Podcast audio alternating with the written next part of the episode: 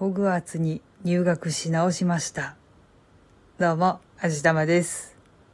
今までやってた分、まだまだやり残しはあるんですけど、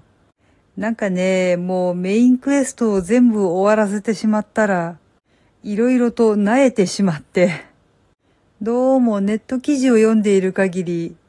だいたいみんな似たような反応なんだそうです。サイドクエストは本当に山のようにあるので、もうやることなくてつまんないっていうわけでは決してないし、とにかくほうきに乗ってひたすら飛び回っているだけでも時間は溶けていくんですけど、なんかこう満足感がないというか、やることやっちゃったな感が半端ないというか、あとストーリー上の都合で、どんな選択をしようとももう二度と会えなくなってしまう人がいるので、それも寂しいっていうのもありましたね。あとまあ、大体どういう選択をしてもストーリーに大きな変更点というのはないんですけど、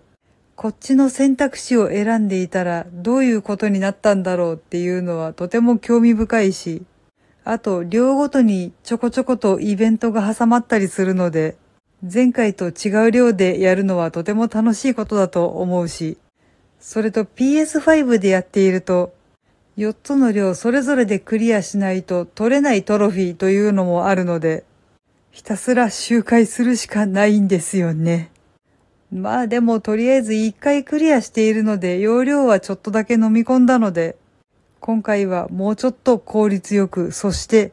もうちょっとストーリーに集中して遊んでいきたいと思います。初回って話の流れを理解するのに結構苦労したりするんで、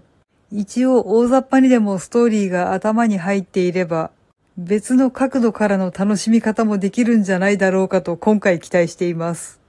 戦闘だってもうちょっとスタイリッシュにできるかもしれないし、いやまあ誰に見せるわけでもないんですけど、もうちょっと戦略を組み立てて楽しく遊びたいなと思っております。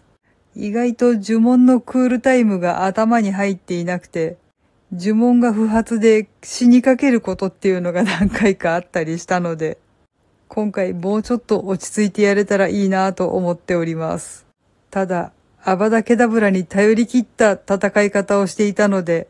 今そのあたりの呪文を全く使えない状態で再スタートなので、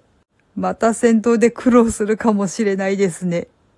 とりあえずまだまだ楽しめそうなのでワクワクが止まりません。